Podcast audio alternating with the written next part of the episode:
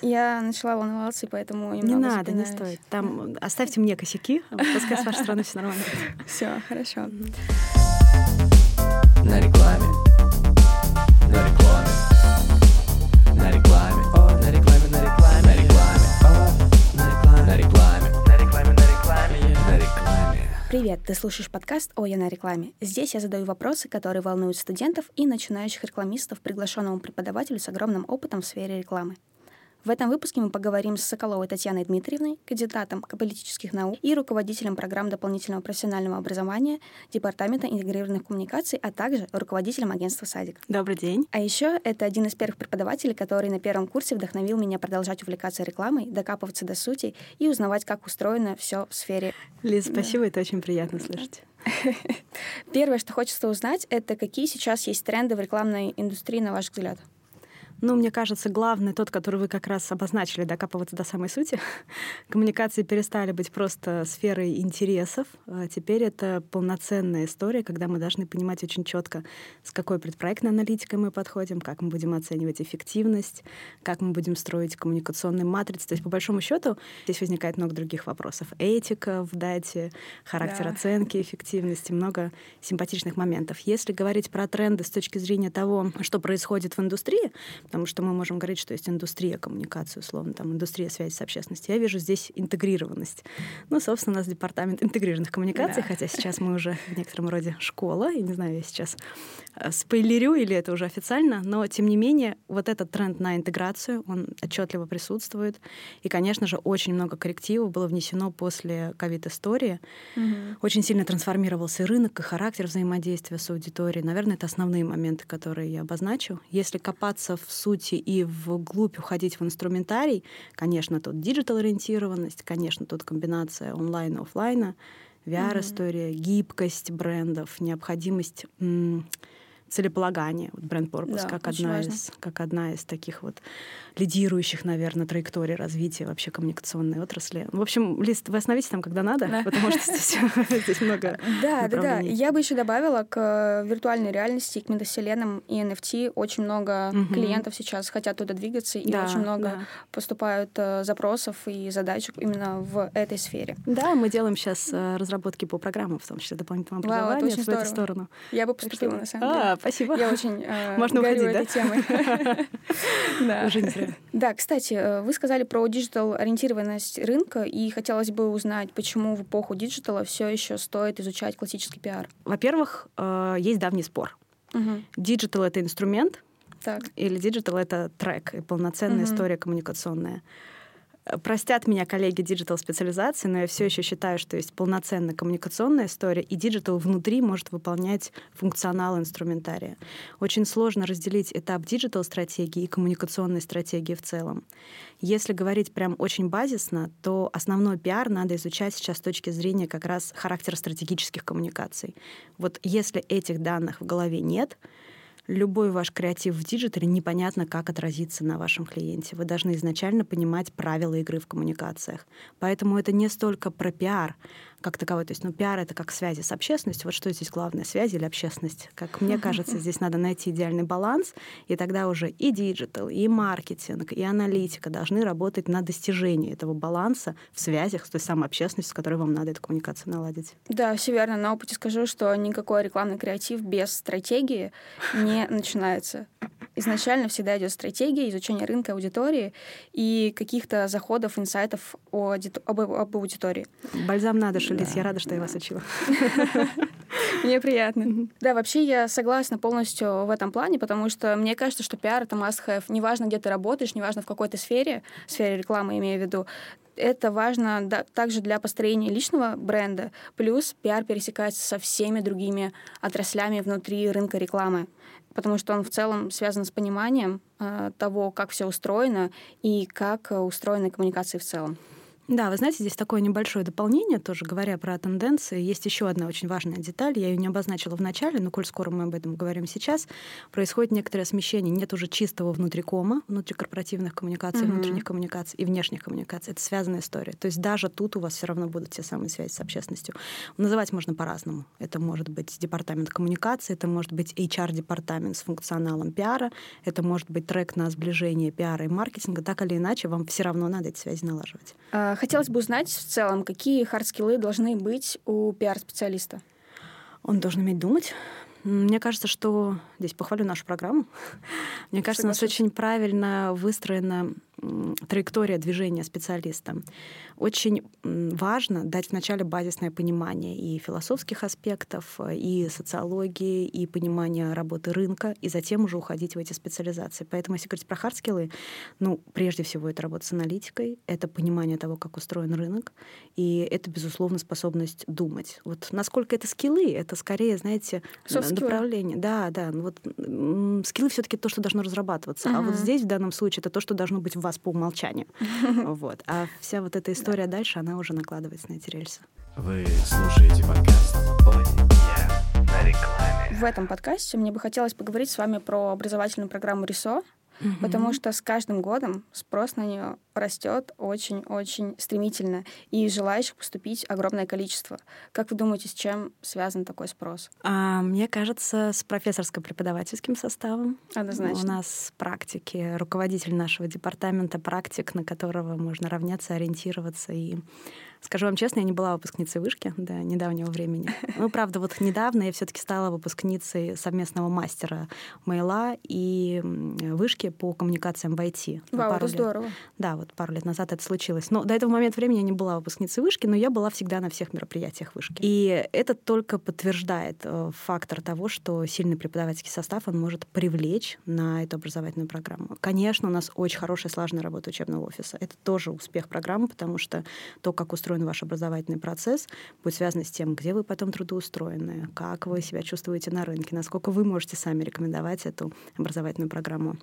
Что еще похвалить? Ну, конечно, студентов. У нас, у нас замечательная комьюнити, у нас классные хорошие, креативные, умные, талантливые студенты, и, безусловно, это тоже добавляет веса программе. Да, да. И, конечно, и, конечно, это изменяющийся э, характер коммуникации в обществе, коммуникации набирают вес. Я бы поспорила, что дальше этот рост тоже будет. Над этим надо работать, потому что, возможно, будут какие-то изменения в программах. В частности, у нас появляются новые магистратуры.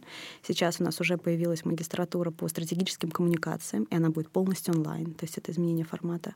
У нас есть несколько магистратур, которые действуют внутри нашего департамента по интегрированным коммуникациям, по дата-ориентированным коммуникациям, и у нас появляется новый бакалавриат.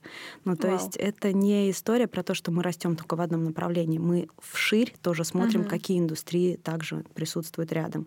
Например, программа бакалаврская по продюсированию. Тут, если коллеги меня слушают, пусть э, мне в карму при, придет что-то а, за то, что я сейчас занимаюсь этим пиаром. Но на самом деле я просто хочу сказать, что успех программы связан с тем, что вы чувствуете рынок. Вот мне кажется, что заслуга руководства департамента и Сергея Александровича, и Марии Андреевны как раз в том, что этот рынок они чувствуют.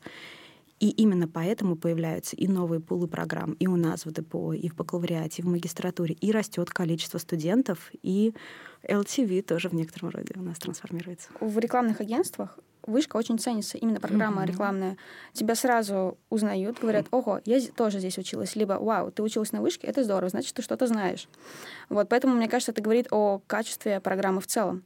Mm-hmm. Плюс ты всегда знакомишься с преподавателями, которые практикуют, и ты можешь действительно узнать, как это работает на практике, а не просто в теории, потому что это разные вещи. Да, согласна, конечно. У нас много проектной работы. В угу. частности, у нас есть такой формат, как деловая игра. Да, очень а, здорово. Когда приходят реальные клиенты. У нас есть практика-ориентированная история. И вот, Лиз, вы выпустились скажем, выпустишь, я вас уже. Выпуститесь. В момент, когда еще на втором курсе не было обязательной проектной истории, сейчас на втором курсе уже есть тоже обязательная проектная история. И в частности, сейчас мы со студентами делаем research camp, исследовательский лагерь по коммуникациям. Чуть попозже я вам еще про него расскажу. Но э, я к чему веду? К тому, что уже на первых курсах начинается проектная работа, и программа развивается, следит за тем, какие компетенции надо вам давать. И мне кажется, что успех как раз прихода в агентство связан с тем, что они уверены, что вначале им дали то, что нужно для компетентной mm-hmm. работы. Но, безусловно, это не гарантия там, трудоустройства, хотя очень часто было на защитах, в том числе моих дипломников, когда ребят защитились, а мне пишут, а можно их взять на работу, пожалуйста. Вау, вот такие вау, моменты, да, случаются. А как это происходит? А, я не знаю, сколько я могу говорить об этом в рамках этики, но условно у нас очень часто председатели комиссии практики, руководители mm-hmm. коммуникационных агентств они слышат, что тема, подход, характер предложения креативных решений подходит под то, какая практика сейчас нужна. То есть в компаниях, например, есть практика работы с госпроектами или с финансовым сектором или с чем-то еще. Допустим, ребята написали классный диплом про образование, а тут есть запрос на специалиста по коммуникациям в образовательной сфере. Его захантят. Ну, это реальный случай. О, здорово. Это да, мне кажется, это очень классно, когда действительно практики присутствуют э, в программе обучения и даже на защите выпускных курсовых работ. Это действительно очень классный канал связи. Да, ну и дипломов, конечно, это традиционная история. Да, да. А, мне кажется, в целом программа также полезна тем, что здесь очень много нетворкинга и также сама среда, в которой обучается студент.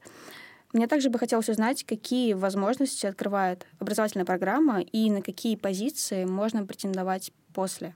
Угу, после того, как вы закончили да. обучение. А, сейчас скажу вещь, которая очень непопулярна, но которую я считаю правильной. Нельзя разрешать вам давать работать раньше третьего курса. Это просто невозможно, потому да. что есть такая теория с точки зрения социологии, которая говорит про силу малых денег. Вот, к сожалению, если вы начинаете работать рано, угу. я альтернативный пример. Я начала работать с 10 класса. Ого.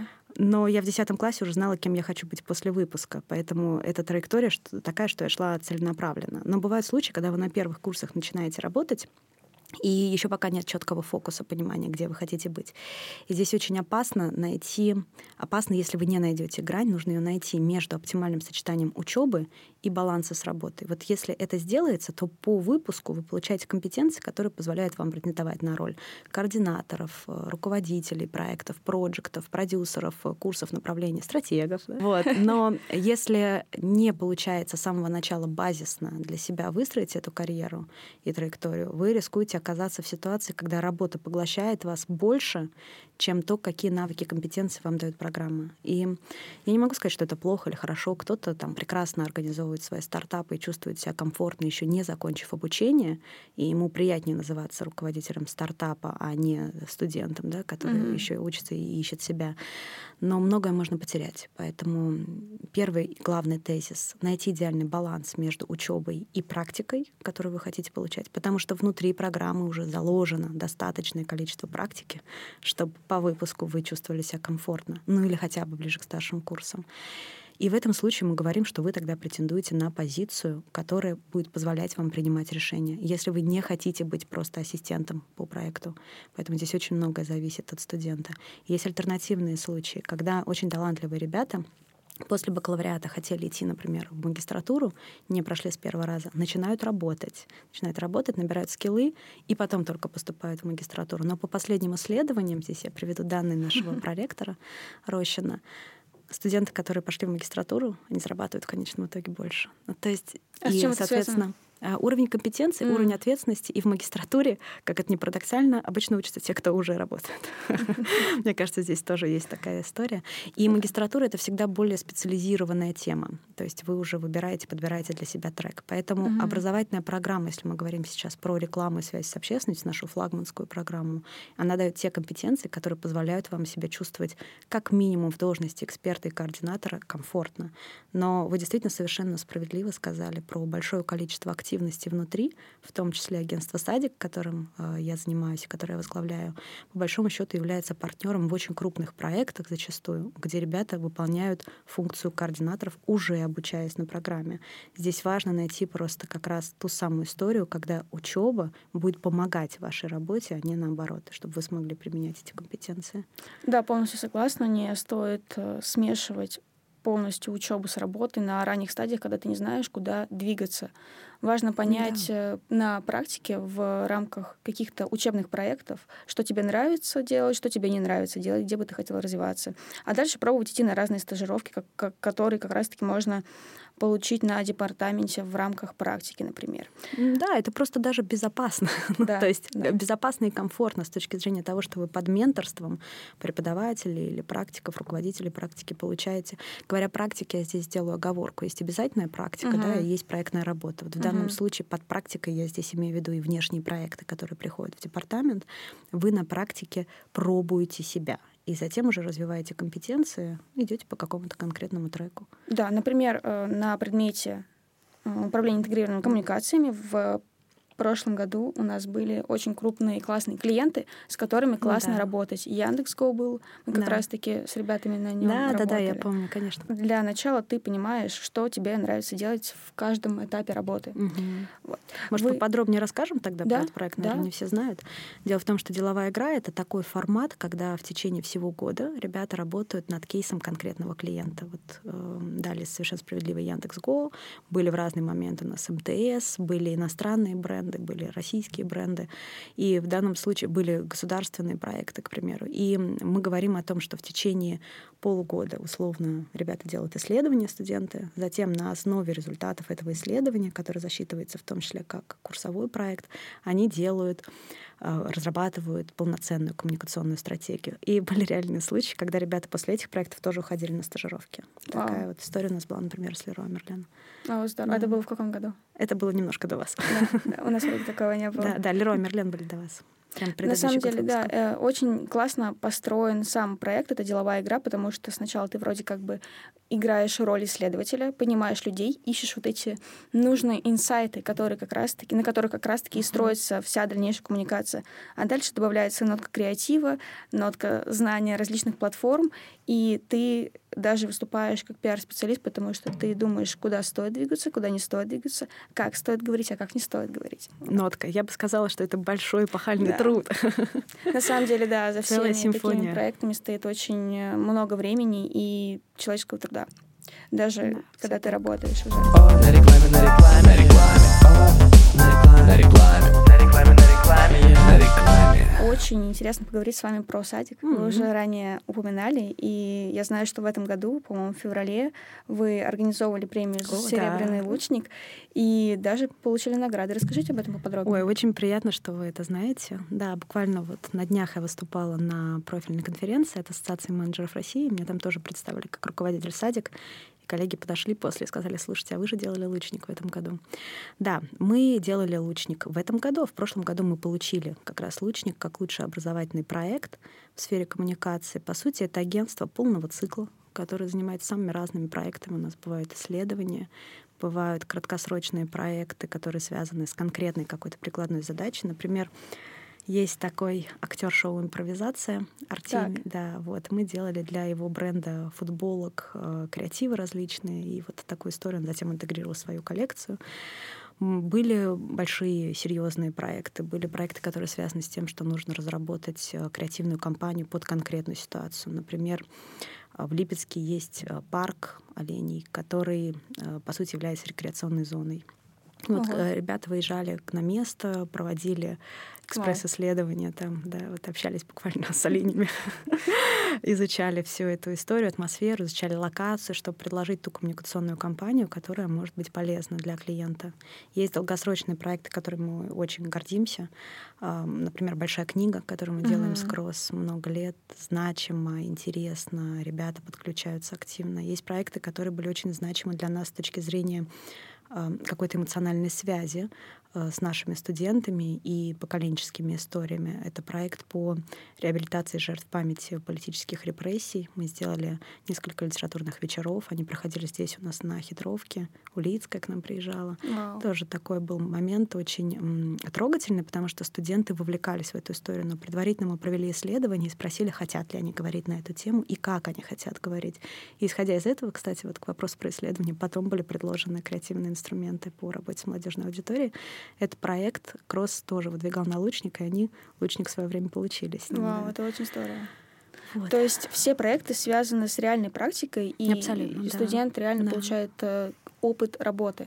Да, но вы знаете, точно так же, как они связаны с реальной практикой, точно так же бывает, что проекты не случаются. То есть Ну они да. выдвигают коммерческое предложение, готовят, работают, собирают предпроектную аналитику, а дальше следующий уже шаг. Вы работаете с клиентом или нет. Поэтому бывало, безусловно, что полноценно готовятся, выходят на защиту и не получают обратную связь. Затем либо работают над ошибками, либо понимаем, что просто не наш клиент был. Вот эти моменты тоже случаются, но очень часто это связано с тем, что обращаются компании или команды, которые сами пока не знают, чего хотят. Это сложность работы, которая всегда присуща в том числе в работе с э, командами креативными, потому Мгм. что очень сложно правильно и корректно забрифовать команду, вот если говорить со стороны клиента. Поэтому мы здесь следим, чтобы наши ребята получали реальную практику и в этом аспекте тоже учились общаться с клиентом. Это важный момент. Но, кстати, это тоже интересный опыт, когда клиент не знает, что хочет. Ты Мгм, должен мгм. сам понять, Мгм. чего он хочет, поговорив с ним и узнав, какие основные задачи он хочет решить с помощью того или иного проекта. Да, да, совершенно верно. А расскажите про клиентов. Кто примерно приходит, как часто? Да, но разные клиенты приходят. Например, недавно мы а, придумали, не могу сказать, что это прям клиент, но, скажем так, это будет наш партнер, придумали проект Research Camp, исследовательский лагерь в коммуникации, который с 1 по 5 число сейчас состоится в Горново, в нашем учебном центре. Вау.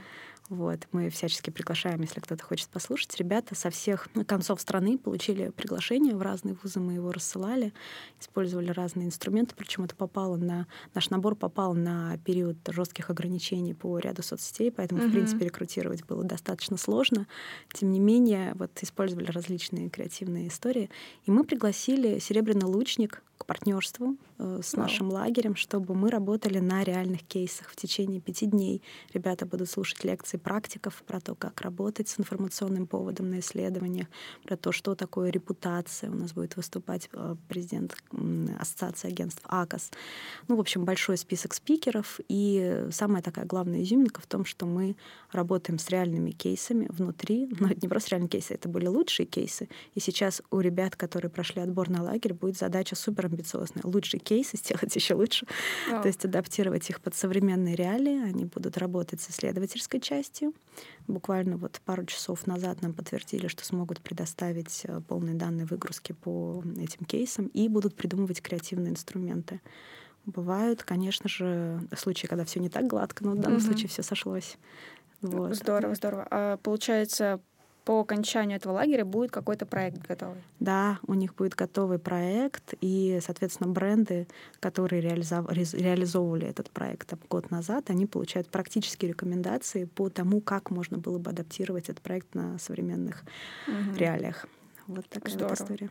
А какие отделы в агентстве есть? Условно, ивент, пиар, Да, у нас есть далее. отдел, да, есть всегда отдел, который занимается сбором данных аналитики. Но есть отдельная история, когда мы работаем внутри конкретных проектов. Тогда есть отдел, который работает со СМИ, отдел, который работает на площадке, отдел, который работает с экспертами, спикерами и так далее. То есть все очень ситуативно под сам проект. И отдел, который работает, например, с мониторингом, потому что Мгм. если есть СМИ, надо, безусловно, отследить вариативность того, что выходит. Бывает, что надо работать с блогерами. Вот Очень мне нравится история с литературной. да. Да. Но вот они литературные блогеры, они другие, понимаете? Это другая история. по Да, самому клиенту, как Да, да, да, да. да. Мгм. Это, кстати, интересный опыт, потому что в целом в агентстве примерно так же строится работа, просто есть все равно разные агентства, разные отделы, Да, которые конечно, в целом конечно. в силе. И здесь как раз это классный опыт с точки зрения опыта в пиаре, как мне кажется, в Мгм. большей степени. Ну, Лиз, вы здесь действительно зрите в корень, потому что, безусловно, я перенесла сюда и практику свою, своей работы в кросс. Э, Долгий период времени я там достаточно работала. Но мы привнесли нечто новое все равно в эту структуру, потому что студенты не могут работать full тайм они еще и учатся. Поэтому Мгм. это гораздо более гибкая история, чем просто жестко в агентстве, когда есть конкретный функционал. И здесь за короткий период времени надо освоить гораздо больше навыков, как бы Да. это ни звучало амбициозно. Поэтому здесь много дополнительных еще нюансов в том, как эта работа устроена. Сейчас задам такой важный вопрос для Так. студентов. Так. Оплачиваемая ли это работа? В большинстве случаев, да, заключается официально ГПХ, это договор гражданско-правового характера. И, соответственно, там прописывается функционал, который студенты выполняют. И потом они получают определенный дивиденд. Ну да, на самом деле это просто важно. Во многих компаниях нет э, оплачиваемой стажировки, хотя, мне кажется, каждый труд должен быть оплачен. Да, но э, Опять Так. же, но есть вот это но, которое, опять же, подтверждается социологическими данными. Иногда лучше что-то сделать бесплатно, получив компетенцию, затем прийти на нечто большее, чем получать маленькую оплату частями за какой-то блок работы. То Ну есть да. здесь нужно расставить приоритеты. Но это не всегда вопрос денег. Ко мне часто приходят студенты, которым нужны кредиты. Такое тоже случается. То есть за кредиты поэтому можно еще. За кредиты тоже можно, да. Это тогда те проекты, которые размещаются на ярмарке проектов и к которым можно присоединиться в определенный период э, его реализации. То есть на какой-то период времени ты становишься работником садика. Да, да. А, Это здорово. А в целом, какие профессиональные навыки может получить студент, если он пришел на такой проект? Ну, он получит, наверное, полный под ключ навыки, связанные с организацией проекта внутри. Мгм. Это и тайм-менеджмент, э, это написание пресс-материалов. Он научится работать с комьюнити, ну вот социальные сети, в частности, по студенческим проектам, инициативам, они очень важны. И сейчас мы очень много работаем с комьюнити, конкретно по Research Camp, например. Он научится работать внутри с организацией, вся менеджерская история. Сейчас для нас еще очень важно, чтобы научились работать с программной историей. То есть, условно, должность программного директора такая некая у нас есть сейчас, потому что внутри составляется программа конкретно под Research Camp, Мгм. прорабатывается вся история со спикерами, с тезисами, то есть в некотором роде такая даже методическая работа. Если говорить про классическую пиаровскую историю, когда вот он вам кейс, пожалуйста, его продвигайте, то здесь пресс-релизы, тут э, у нас СМИ, тут у нас мониторинг, тут у нас аналитика, тут у нас анализ инфополя и так далее. А как обычному студенту туда можно попасть, кроме ярмарки проектов? А, Всегда есть отбор. А, Чаще всего все-таки, если мы говорим про короткие программы, не садик, который там на год, условно, как проект подается, выполняется тестовое задание. Плюс у нас есть резерв, так называемый, ребят, которые Это не такое? попали, не попали А. с первого раза или не прошли отбор. Вот не все проходят садик отбор с первого раза, тут мне иногда аукается. Ребят, когда приходят с второго, с третьего раза, они вспоминают, что с первого они не прошли. У нас просто достаточно сложная история с иерархией отбора, именно для того, чтобы попали лучшие. А, Предварительно эти заявки поступают на рассмотрение. Допустим, если все-таки говорить, что садик мы оставляем как вариативность Мгм. с точки зрения ярмарки, то поступает заявка на проект, затем мы отбираем ребят по резюме, включаются ребята, которые уже работают в садике, они смотрят, под какие задачи конкретно, какие люди нам нужны. Смотрим резюме, смотрим описание функционала вакансий, то есть в садик подбираются люди по вакансиям. Вот у нас есть вакансия, мы туда ищем конкретного человека. Проходит собеседование, после собеседования успешные кандидаты отправляются на тестовое задание. Например, если им нужно работать в отделе соцсетей, они напишут тестовый пост, к примеру, или продумают контент-план, по которому нужно было бы развивать какую-то тему. Если они приходят в отдел визуализации, например, они должны будут придумать брендбук. Ну, брендбук звучит достаточно амбициозно, но какой-то визуал в любом случае подобрать. Если они идут в отдел мониторинга, они должны посмотреть, а какие СМИ писали, подготовить что-то вроде мониторинга или аналитической записки. Затем это все дело анализируется, и вот лучше, я надеюсь, что лучше попадает в садик. На рекламе. Э, Забавно, я просто не работала в сфере пиар, но Мгм. все то, о чем вы говорите, я знаю, потому что на первом-втором курсе мы как раз-таки изучали, что такое аналитическая записка. Я помню, я помню, я помню.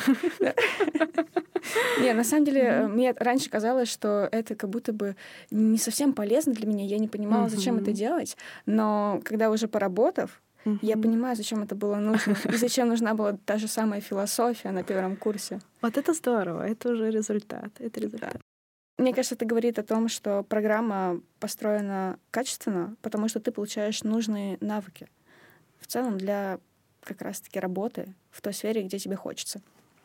Ну, вы знаете, на самом деле я с вами здесь, конечно, полностью согласна, но мне кажется, очень важно для себя правильно определить специализацию. Да. У нас все-таки на третьем курсе, говорю, наверное, больше для студентов, которые нас слушают, обучаясь на первых, вторых курсах, с третьего курса вот этот раздел на специализации, он неформальный, он как раз для того, чтобы вы поняли, что вы в том треке, который вам нужен.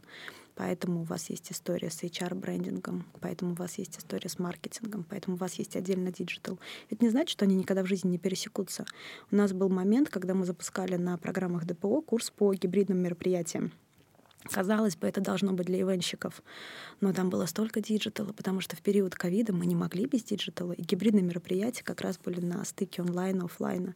Поэтому очень часто случается так, что эти компетенции пересекаются. Угу. И, наверное, в момент, когда чувствуешь, что, казалось бы, что-то не то, тебя учат чему-то не тому. Я вам честно признаюсь, я тоже была студенткой, у меня были предметы, которые мягко говоря, я не думала, что мне пригодятся в жизни. Не все из них пригодились, если честно, но были те, в которых я сомневалась, а после они дали какой-то результат. Вот, видимо, действительно иногда Да. нужно время, чтобы это устаканилось. Когда ты обучаешься на первом курсе, ты думаешь, что ты не знаешь, куда ты идешь. На третьем курсе выбрать специализацию еще сложнее. Но плюс программы в том, что ты изучаешь основы на разных предметах, и условно два у тебя есть конкретно по специализации. Я работаю стратегом, но на специализации диджитал, но это полезно.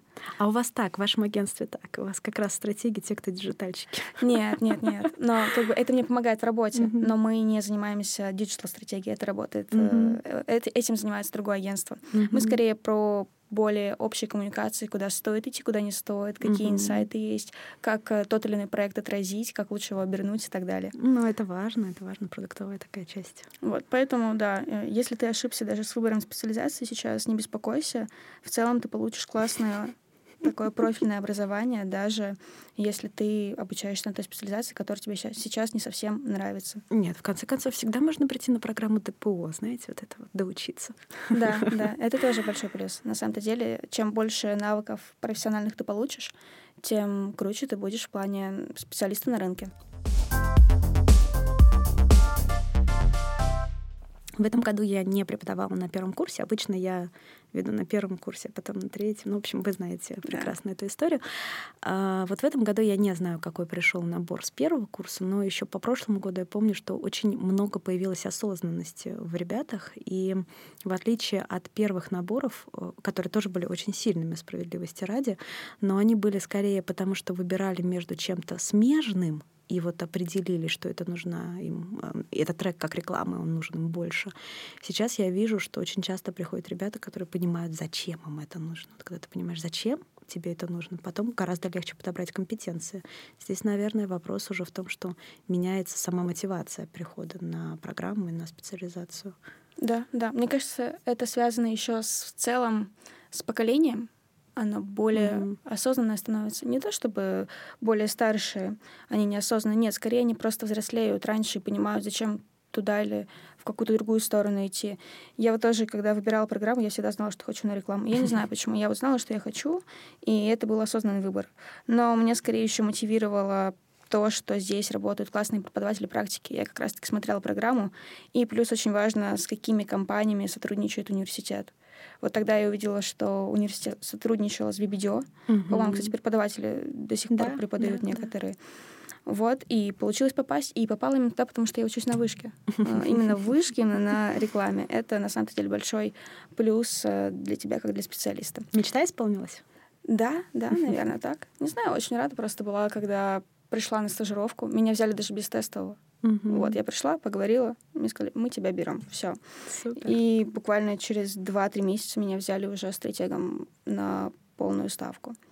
Вот, Здорово. примерно так. Здорово. Да, и напоследок будет блиц вопросы. М, Я задаю давайте. вопрос, а вы отвечаете не обязательно кратко. Окей. Когда идти работать? Когда тебе 17, не знаю, когда ты готов, морально, физически у тебя есть время жить, а не только работать, тогда и идти работать. Да, я согласна, что нужно идти работать тогда, когда ты чувствуешь, что ты готов к этому. Раньше не стоит бросаться ради денег либо ради чего-то другого. Даже тот опыт, который ты мог условно получить, работая с первого курса, не сравнится с теми компетенциями и с твоим психическим здоровьем на самом-то деле. Вот. И следующий вопрос — это куда идти работать? В агентство или в компанию? Какой хороший вопрос. Когда я училась, вопрос был у меня похожий. Немного отличался он тем, что идти в международную компанию или на российский рынок. Мгм. Вот, тогда я выбрала российский рынок, как показывает практика. В российских компаниях тоже бывают международные проекты. То есть никогда не угадаешь, где это срастется и сработается. Поэтому с точки зрения клиенту или в агентстве здесь надо понять, что вы в себе хотите развить. Если научиться тому, чтобы вы владели разными инструментами, правильно понимали суть того, что может быть разные клиенты, разная проблематика, безусловно, в агентство. Если вам хочется больше а, спокойствия и глубины в конкретном направлении, вы идете на сторону клиента. Да. Поэтому здесь все зависит от того, куда вам надо двигаться. Ну да, это все зависит от понимания, как раз-таки от той осознанности, о которой вы говорили. Но вы знаете, еще есть такой момент, когда ты в агентстве э, случаются треки перехода на сторону клиента. Вот у меня не совсем, скажем так, был переход на сторону клиента, но был период времени, когда я ушла из агентства и работала в ВЦОМ. Я руководила пресс-службой Всероссийского центра изучения общественного мнения. И вот тогда было забавно, что агентства, в которых я там работала или с которыми я была в коммуникации, они здесь стали моими клиентами. Вот такие возможные треки тоже присутствуют. Поэтому, наверное, все-таки работа в агентстве, она формирует в вас устойчивость, компетенции и возможность в разных ситуациях находить какие-то выходы. А вот работа на стороне клиента, она в большей степени будет формировать вас компетенции софтовые, и вы будете вот в каком-то другом направлении развиваться. Хотя, опять же, здесь все зависит от того, что вам отрасль интересна, направление, развитие или что? Вот какие из этих аспектов? А какие агентства в топе, по вашему мнению? Ой, ну это компрометирующий вопрос, конечно. Если жизнь после кросса, я бы так его назвала. А, мне нравится то, что делает кросс, мне нравится то, что делает СПН, мне нравится то, что делает агентство Рим. Ну, то есть много разных вещей. Вы знаете, точно так же, как и а, а, безусловно, надо смотреть еще там на историю кейсовую с точки зрения конкурсов. Тогда уж тут просите, тут и Маслов и так далее. Да. Тут много, много разных историй, может быть. Что вам нужно? Вот топ условно для меня — это агентство, которое делает что-то больше, чем агентство, которое больше заботится о сотрудниках, агентство, которое делает что-то для индустрии. Поэтому я здесь выделяю вот именно этот пул агентств. И агентства, которые что-то делают для развития сектора и рынка. Вот тогда я здесь не смогу не сказать про АГТ, например, которые сейчас активно занимаются различными видами профстандартов. Поэтому для меня такой топ. Если мы говорим про бутиковость, mm-hmm. про какую-то кулуарность, здесь будет другой топ агентств. Если мы будем говорить про диджитал историю, я скажу про например, ассоциацию Орда, которая собрала под свое крыло диджитал-агентств России. Вот я Диме перешлю эту ссылку. Дима, привет. То есть здесь очень много зависит от того, как этот топ формировать. Для меня он в людях, и это топ для меня в тех проектах, которые успели и могут красиво и качественно делать агентство. Я бы еще добавила такой совет начинающим специалистам не только ты выбираешь агентство, mm-hmm. но и агентство также выбирает тебя. Тут такая история, которая игра, играет на тебя и для тебя. Но агентства присматриваются, они смотрят на программы, и они прислушиваются к тому, что делается в вузах. Поэтому очень важно здесь, когда вы еще учитесь, если уж мы говорим про советы, посмотреть на тех практиков, которые у вас преподают, и исходя из этого вы сформируете для себя какой-то образ тех агентств и той культуры, которую они транслируют, работая в том или ином агентстве, на стороне клиента или где-то еще. И вы должны понять для себя, близко вам это или нет. Татьяна Дмитриевна, что угу. вас вдохновляет? А, меня вдохновляет мотивация визуализации возможного успеха, но дело в том, что я трудоголик. У меня есть сын, который периодически слышит, как мама и где мама работает. А и сколько вдохнов... ему? Девять. Вот в этом году ему девять, да. То есть, по большому счету, а, он растет вместе со мной в преподавательской истории, потому что в преподавании с 2016 года официально. И вот меня очень вдохновляет, когда сын заряжается этими идеями. Недавно мы с ним, например, делали уроки, и он слышал, что мы брифуем команду по азбуке вкуса. Там консультации мне определенные ага. проходили. Это один из клиентов наш по деловой игре. Ребенок начал выдавать советы, как увеличить рентабельность бизнеса. И это было забавно, потому что то, что он предлагал, ребята до этого изучали в течение нескольких месяцев на исследованиях. Допустим, он предложил э, взять детские тележки и поставить их повсеместно. Азбука флагманская это делает, и она в этом направлении работает. Он предложил сделать карту сокровищ, чтобы детям не было скучно ходить по магазину, чтобы в навигации они могли находить что-то, например, искать полки с нужными продуктами, искать детский отдел и так далее. И это то, что в исследованиях тоже показывает и азбука как ритейл, и исследования наших ребят, детям скучно в магазине, их надо чем-то mm-hmm. увлечь и завлечь. Вот меня вдохновляет, когда люди, которые рядом со мной, проникаются тем, чем я занимаюсь, и чувствуют в этом важность. Это очень сильно заряжает. И последний вопрос. Какое напутствующее слово вы бы дали начинающим специалистам? Не бояться и не ставить себе границы. Мечтать, конечно, мечтать. Да, мечтать очень важно, потому что когда-то эта мечта может осуществиться. Но они осуществляются, честно. Надо просто правильно их формулировать. Я всегда мечтала работать на радио. Так. Да, и это то, что я пока не сделала, например. Но, видите, жизнь, она так оборачивается, что ты можешь оказаться по ту сторону микрофона, поэтому надо мечтать правильно, формулировать правильно. А почему на радио, а не подкаст? А, тогда не было подкастов. Радио и подкаст — это замечательно. Но в данном случае я здесь провожу скорее аналогию, что вот оно, оно случается, случается случайно. Видите, мы тоже учимся у своих студентов, поэтому я Да. вам очень благодарна, Лиз, за то, что я здесь. Вам большое спасибо. Это был подкаст «Стоя на рекламе». В гостях была Соколова Татьяна Дмитриевна. Слушай подкаст на всех доступных площадках и оставляй отзывы. На связи. На рекламе